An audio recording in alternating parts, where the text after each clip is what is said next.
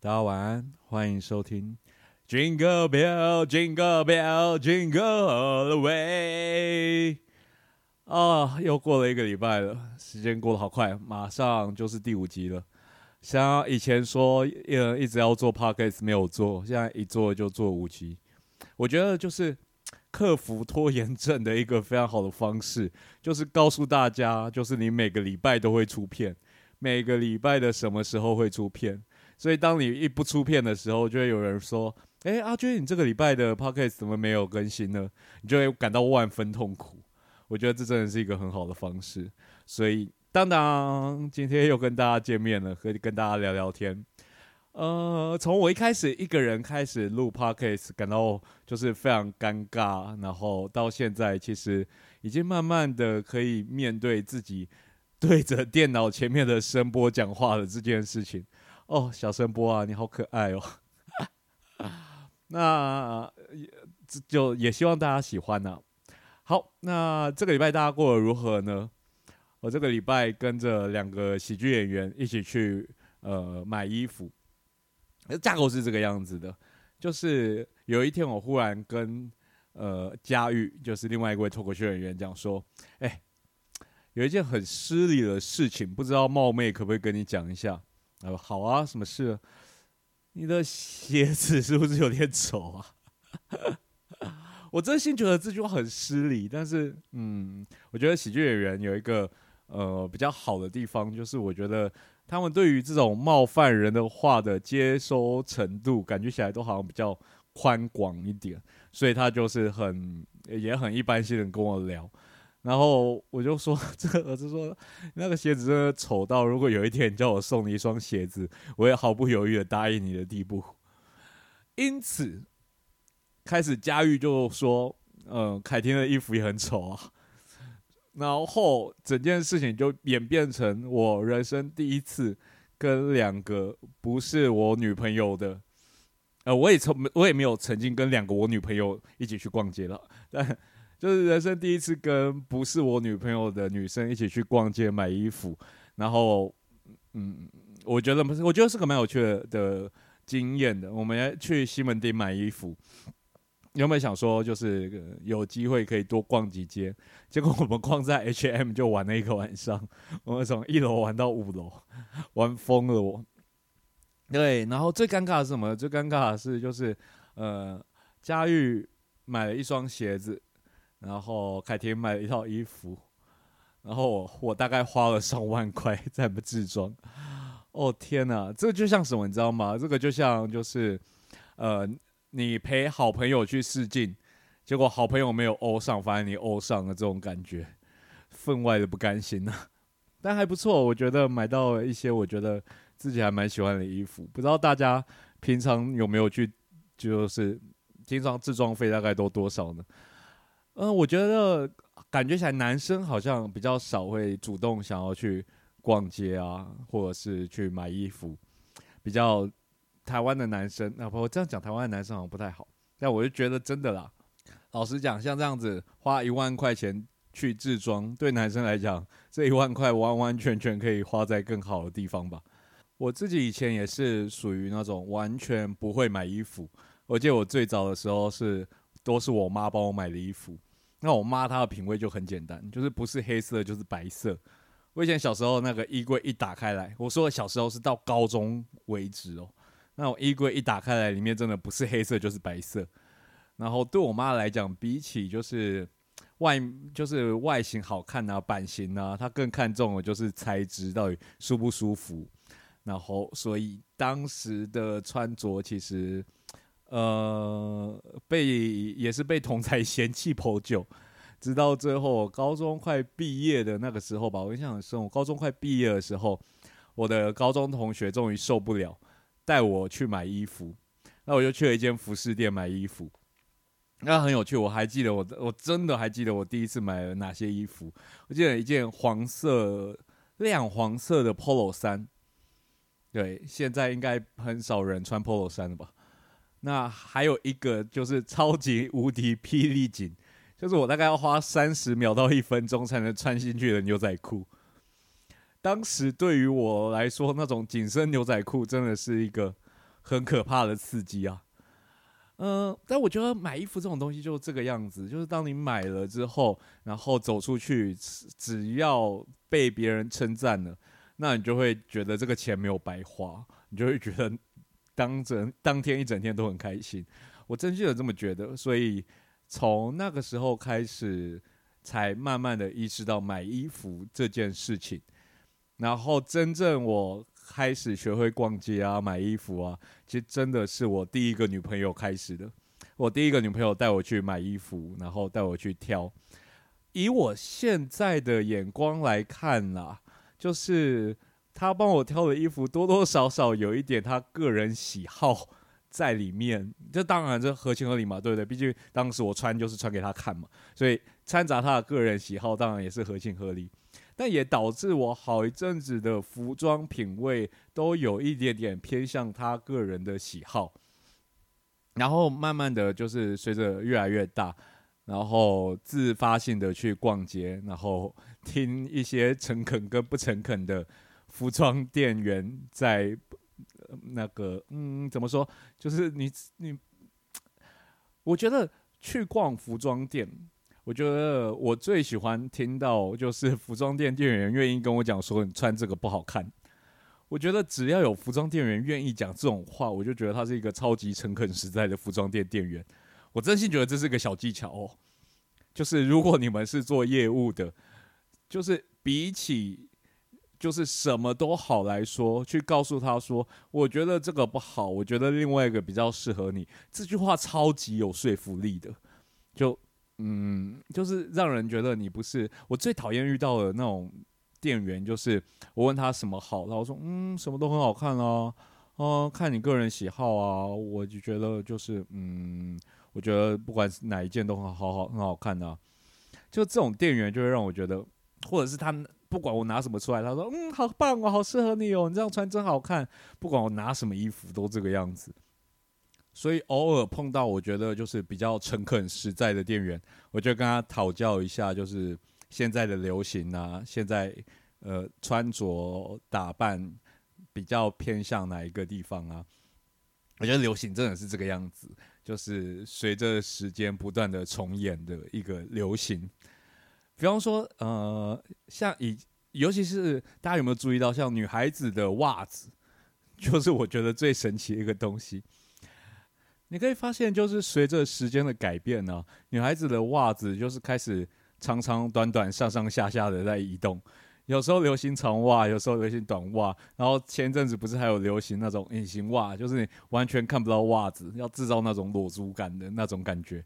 就是这种长长短短的在移动，你就会觉得哦，他们到底怎么知道现在流行什么？然后不，其实。不管是呃哪一个部分穿着也是一样，我觉得都是一个呃轮回。比方说像中分嘛，呃前一阵子有韩国蛮多韩星开始流行中分，或者是说像头发从后面推掉的那一个，我现在的头发就是我觉得还蛮不错的，就是后面往上推，然后其实蛮清爽的。但是以前也有一段时间就是。头发往上推就是一个很俗气、很土的表现。可在更之前，就是郭富城那个年代，因为我妈那个年代，他们也是就是头发往上推啊，中分啊，那种很清爽、阳光的发型。我就觉得这个发型就是现在就是一直也是一直在变。那我觉得现在的流行其实挺好的，因为至少我不会被我妈念说头发那么长。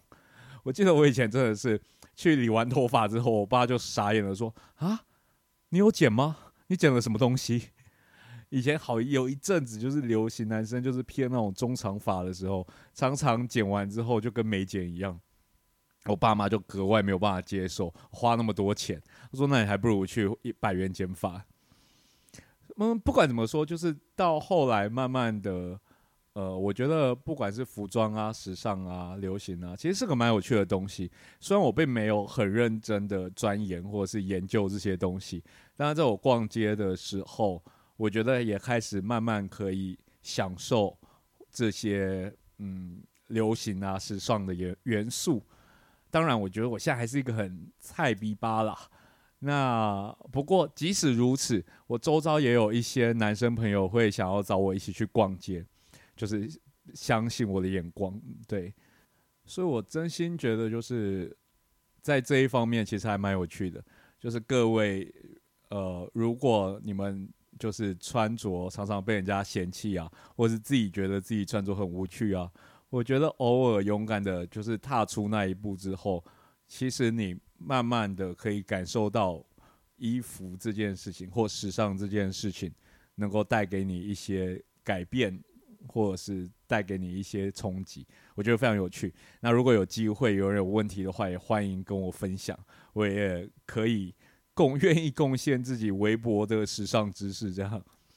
那上一期我说过，就是每一个礼拜我都想要推荐一支调呃调酒给各位。就如果只有我一个人的话，那今天这个礼拜的调酒，我其实思考了很久，但最后我决定选择君 Tony 作为今天这个礼拜推荐的调酒。嗯，有人可能觉得说君 Tony 是一个蛮基本、蛮简单、蛮无趣的酒，那我今天为什么会特别提到这个呢？我觉得君 Tony 其实对我而言，其实也是一个蛮重要的一支酒。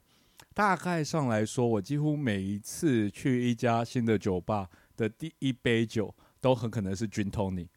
那如果他的君 Tony 不好喝的话，很可能我就不会再，我就不会再往下点了。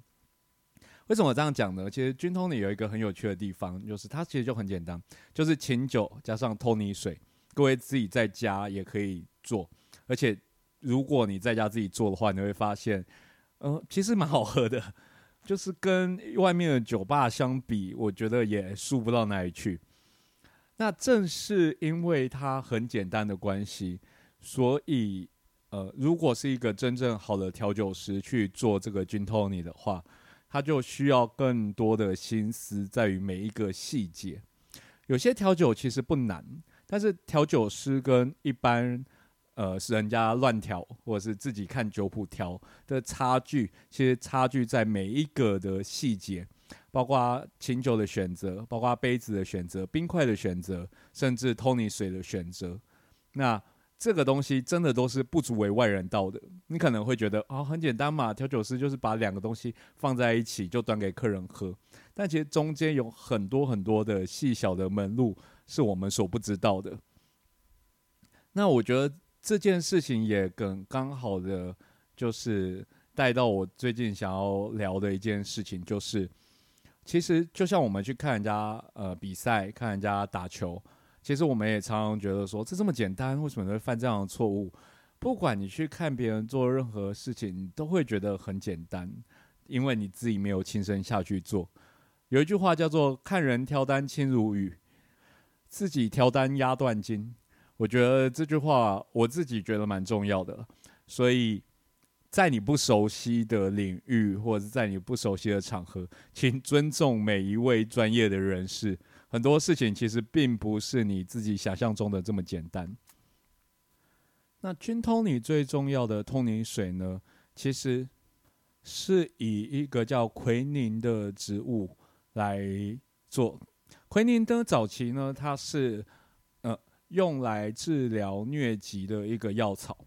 那当时呢，有一些被派往印度啊，或者是或者是非洲作战的士兵，那这个东西其实是给他们治疗疟疾用的。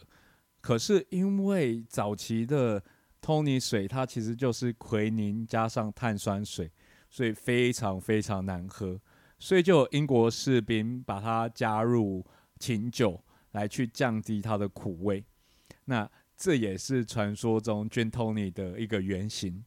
当然到现在呢，其实 Tony 水跟当时的 Tony 水已经完全不一样，尤其是奎宁毕竟是一个药用的植物，所以奎宁的分量其实在现在都已经下降了非常多，只保留了它那一个那一点点的苦味，但实际上它就是已经没有办法。作为药物使用，那另外呢，也加入了呃糖啊、柠檬啊，去调味它调它的味道，成为现在的通灵汽水。那所以其实现在的通尼水跟以前的通尼水已经是完全不一样的东西了。那可是它依然叫做通尼水。那我觉得特别要拿这件事出来讲的原因，是因为 Tony 这个字在英文本身就有鼓励跟使人振奋的一个意义。所以说，各位观众如果觉得今天情绪不好的话，那我觉得可以去酒吧里面点一杯 Gin Tony。希望大家可以因此得到一些振奋和鼓励。如果觉得没有办法的话，看要不要尝试着想想那些去非洲跟印度作战的英国士兵吧。嗯，至少你比他们幸福多了。你现在喝的军头，你绝对比当年那一个好喝很多。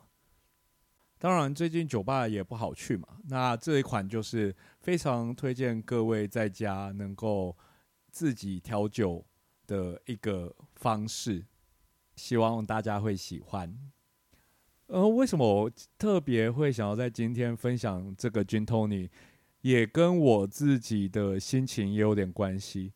我最近心情非常低落，大家不知道有没有遇过像这样子的心情，就是觉得自己的生命好像要被终结一样。我这边说的是被终结哦，不是自己选择终结自己。我完全没有打算自杀的打算。但是最近忽然有一点心神不宁，然后觉得自己好像会死掉，然后偶尔在一个人就是静一静的时候，就是脑海中就会出现一些以往的回忆，出现一些走马灯这样子，就觉得自己好像命不久矣。我不确定是心理作用还是恐慌症发作。但总之，我最近都有这样子一个想法。那也因为这个样子，我就最近就来思考着，要不要来写个遗书。大家不知道有没有写遗书的习惯？这边用习惯好像有点怪怪的。大家不知道有没有曾经写过像这样子的预防性遗书？我觉得，我个人觉得这是一个非常有意义的一件事情。在你就是人生面临到某些困境啊，或者是在你人生面临到某一些瓶颈的时候，我觉得不妨试着写一下预防性遗书。为什么我这样讲呢？因为当我在提笔写这个遗书的时候，然后我就开始想一些，就是要写在遗书里面写什么。除了我的遗产的分配以外，比方说我的电脑要送给哪一个朋友啊？然后谁要负责把我的浏览记录删掉啊之类的？除此之外呢，还是有一些话想要对那些爱我的人跟我不舍得的人讲。但是在我提笔写这些事情的时候，其实很卡，就是想到了很多事情，然后写下了文字，自己看了，其实。也七零八落的，但是某种程度上面来讲，我自己被这个遗书感动是很奇怪的一件事情。就是当我在做这个行为的时候，我内心某种程度上面得到一定程度的沉淀跟解放。就是我会慢慢去细数那些我想要跟他们讲话的人，然后又慢慢的觉得说。为什么这些东西又要等到死掉之后，他们在信上看到呢？为什么不是我现在去跟他们讲呢？然后我就关掉我的遗书，我决定就是不要在现在这个心情下写遗书。我决定就是等到哪一天我的心情振奋了，然后恢复正常了，到时候我还想要写遗书的话，再来写。在这个过程当中，其实。我不知道你们有没有写过，但是我自己有一种很微妙的违和感，有一种在阴间跟阳间的人说话的这种感觉，就是跟这个世界上蒙上一层纱，然后你会想象自己再也碰不到他们了，再也摸不着他们了。这个时候，你就会觉得说自己现在的生命的每一分每一秒，好像。都比我自以为的还要再更可贵一点，然后我就拿起我的烟跟我的酒，再继续浪费我的生命。很抱歉，我是一个没有办法把自己生命看很重的人，但是，嗯，我所以，我个人呃，偶尔会有人来找我聊，就是他们想要去死啊，或者是他们想要自杀的这件事情，我从来没有办法告诉他们说不要去死，或者是不要自杀，但是我能够跟他们讲的就是，不管你决有没有决定要做这件事情。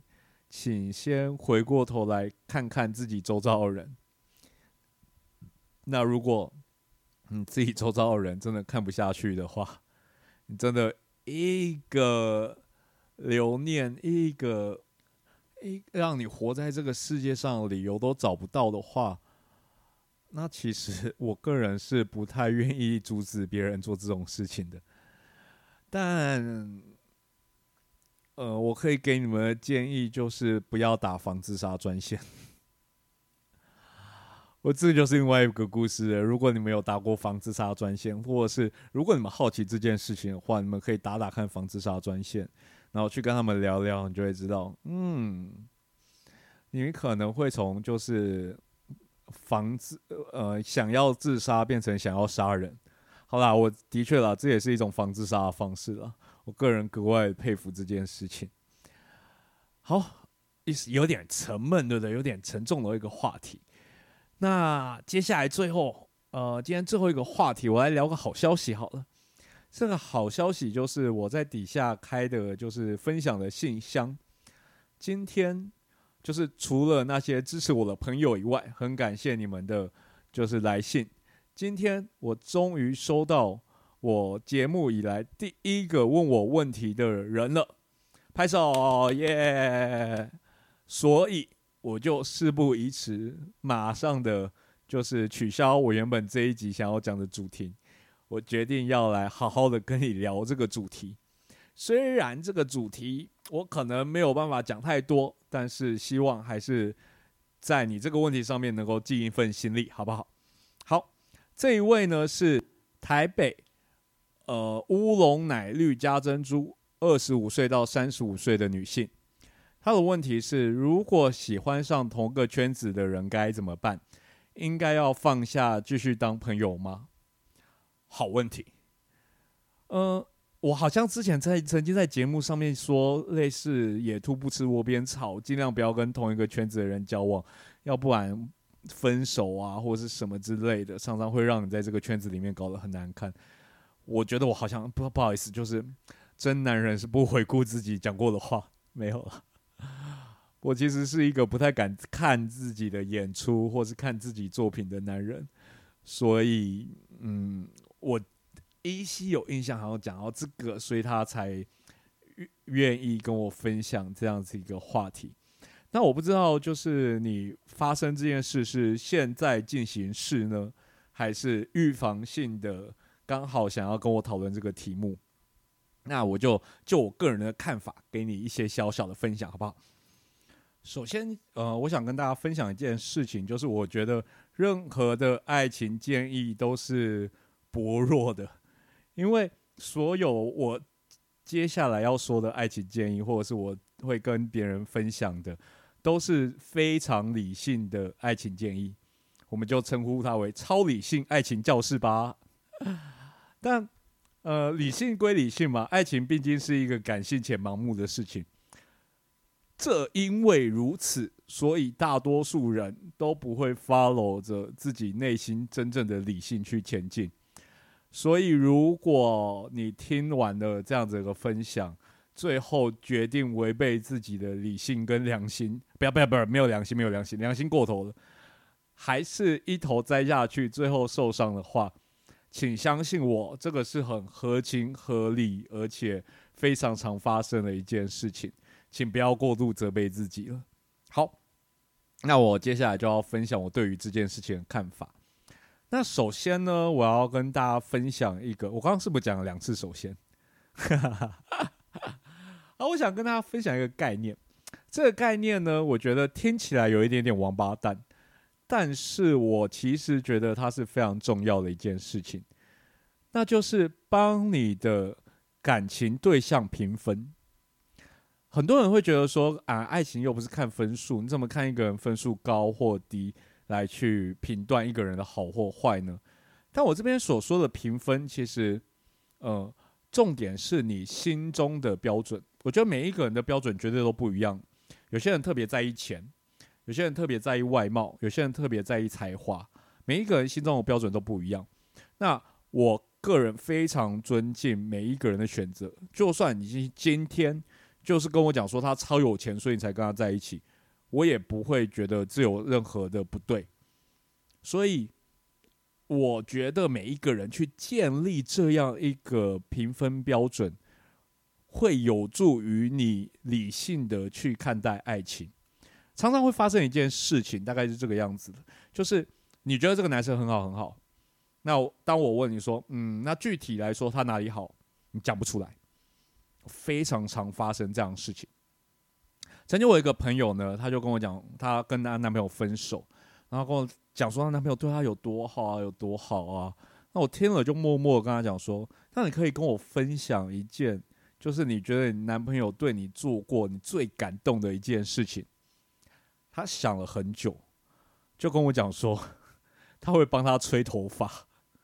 我当下气炸，我说吹头发我也会啊，吹头发谁不会啊？我还我家还有戴森的吹风机，我还两台双枪侠，我喷死你的头发！我跟你讲，但嗯，当然没呃，我我就我说过了嘛，就是。不是每一个人都是用很理性的方式去看待爱情，所以当然，像这种就是我不知道他哪里好了，反正他就是好就对了啦。这种答案也就是所在多有嘛。那如果我们今天要理性去看的话呢，我就会个人建议你去合理的分析一个人的分数，不要觉得帮别人打分数是一件很糟糕、很差劲的事情。其实我们常常在心里面打了分数而不自知。当你知道这件事情，而且把它向量化的提出来之后，其实你可以格外的客观去判断这件事情。所以这就是为什么人家说就是当局者迷，旁观者失嘛。靠背，当局 当局者迷，旁观者失，不就大家都搞不清楚？当局者迷，旁观者清。对，当局者迷，旁观者清嘛。那个原因就是因为，呃，当我们去看这个人的时候，通常就不会带太多特殊的滤镜来去看待一个人。所以，当你把你自己的呃想要的东西条列式的条列出来之后，你也常常比较能够帮助你去判断。那当然呢，每一个人他真的就是自己的分数项目不同，所以你大可加很多属于你自己的加分项目。比方说，你觉得。胸部很大加分啊，或者是你觉得，哎，不对，你是女生，抱歉，对我一下子讲出我自己的加分项目了。对，就是每一个人会有他自己的加分项目，所以你完完全全可以把这件事情放进你的考量当中。当你建立起这样制度的时候呢，请再去看你圈子里的这个男生是几分。如果他是属于那种九十几分、一百分这种可遇不可求的，那就勇敢去爱吧。我必须这样讲。如果真心是这么优秀的对象的话，就勇敢去爱吧。我觉得，不管是现在是在工作上遇到的啊，或者在学校遇到的，都没那么了不起。工作大不了就再找嘛，对不对？那学校大不了就再念嘛，对不对？呃，学校大不了就再考嘛，对不对？没什么了不起的，就是爱情。我觉得。得到一个这么高分数的对象，永远比其他事情都还要更重要很多。我个人是这样觉得，是不是感觉起来有一点点浪漫呢？所以，如果说他真的分数那么高，你就不用这这个题目真的可以不用考虑，你就勇敢去爱吧。那如果他分数真的不是那么高的话，这个题目你也可以不用考虑，你就去找一些分数比较高的吧。拜托你，我觉得你是个很棒的女生，你值得更好的男人，真的。问题点常常会出现在假设这个人是七十分、八十分这种，就是嗯还不错，但我也不是以后遇不到。但现在而言，在各个追求者当中，他算是条件比较偏好的那一个，我到底要不要答应呢？常常问题点会出在这里。但每一个人状况不同，这边我要讲另外一件事情，就是当你谈这场恋爱。最坏的下场，你会损失些什么？如果说你的工作来讲，对你来讲还好，就是随随便便找一份工作，你对这个工作也没有什么归属感，也没有什么荣誉感，你就觉得说完完全全可以换一个圈子的话，那我觉得你大可去谈一场你想要谈的恋爱，没有任何问题。你也不需不太需要担心你的圈子之后会受到太大的震荡，大不了就换个圈子。但是如果说你的圈子是非常重要的，就这个工作是你梦寐以求的，你很不想离开这个工作，你想在这个工作上面有有点建树的话，那你就得好好考虑了。当然，还有另外一个要考量的点，就是你是一个在分手之后。会不想要见到前任的人吗？比方说，呃，我自己如果分手分的很糟糕的话，我基本上是不太会想要见到前任。我曾经在卡米蒂的时期，那时候跟就是卡米蒂，而且还不是卡米蒂的人哦，是卡米蒂附近的一个店员交往，然后分手分的很糟糕，然后每一次我想到要去卡米蒂，我都格外痛苦。我都要在门口一直看他到底在不在，然后如果确定他不在的时候，我再赶快迅速的逃到当时卡米迪在地下室，我再赶快迅速的逃逃到卡米底下，然后待到他下班再也不会出现的时候，我再上去。当时那段经历对我来讲是很痛苦的，所以也因此就是我就是励志了，如果看可能的情况之下，尽量不要去碰周遭的人。那这其中也主要原因是因为，毕竟我就是终身的打算继续死赖在喜剧圈，不管自己红不红嘛。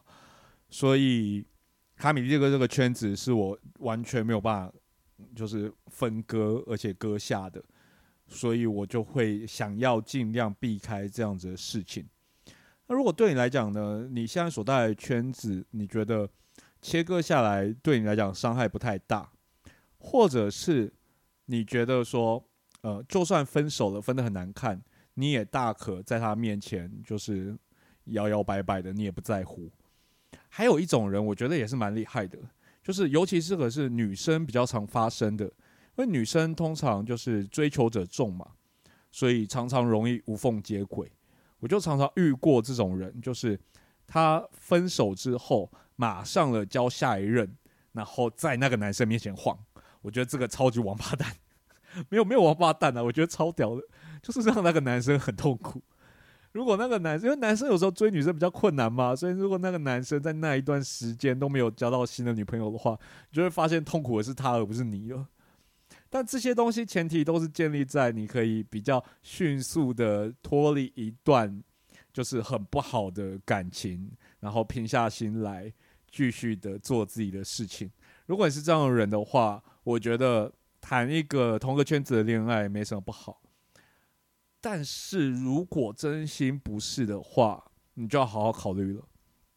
我觉得做事情是这个样子的，去思考它带给你最坏的结果是什么样子。那这个结果如果你可以接受的话，你就大可去闯闯看。那如果这个结果是你没有办法承受的话，真心建议你尽量避开。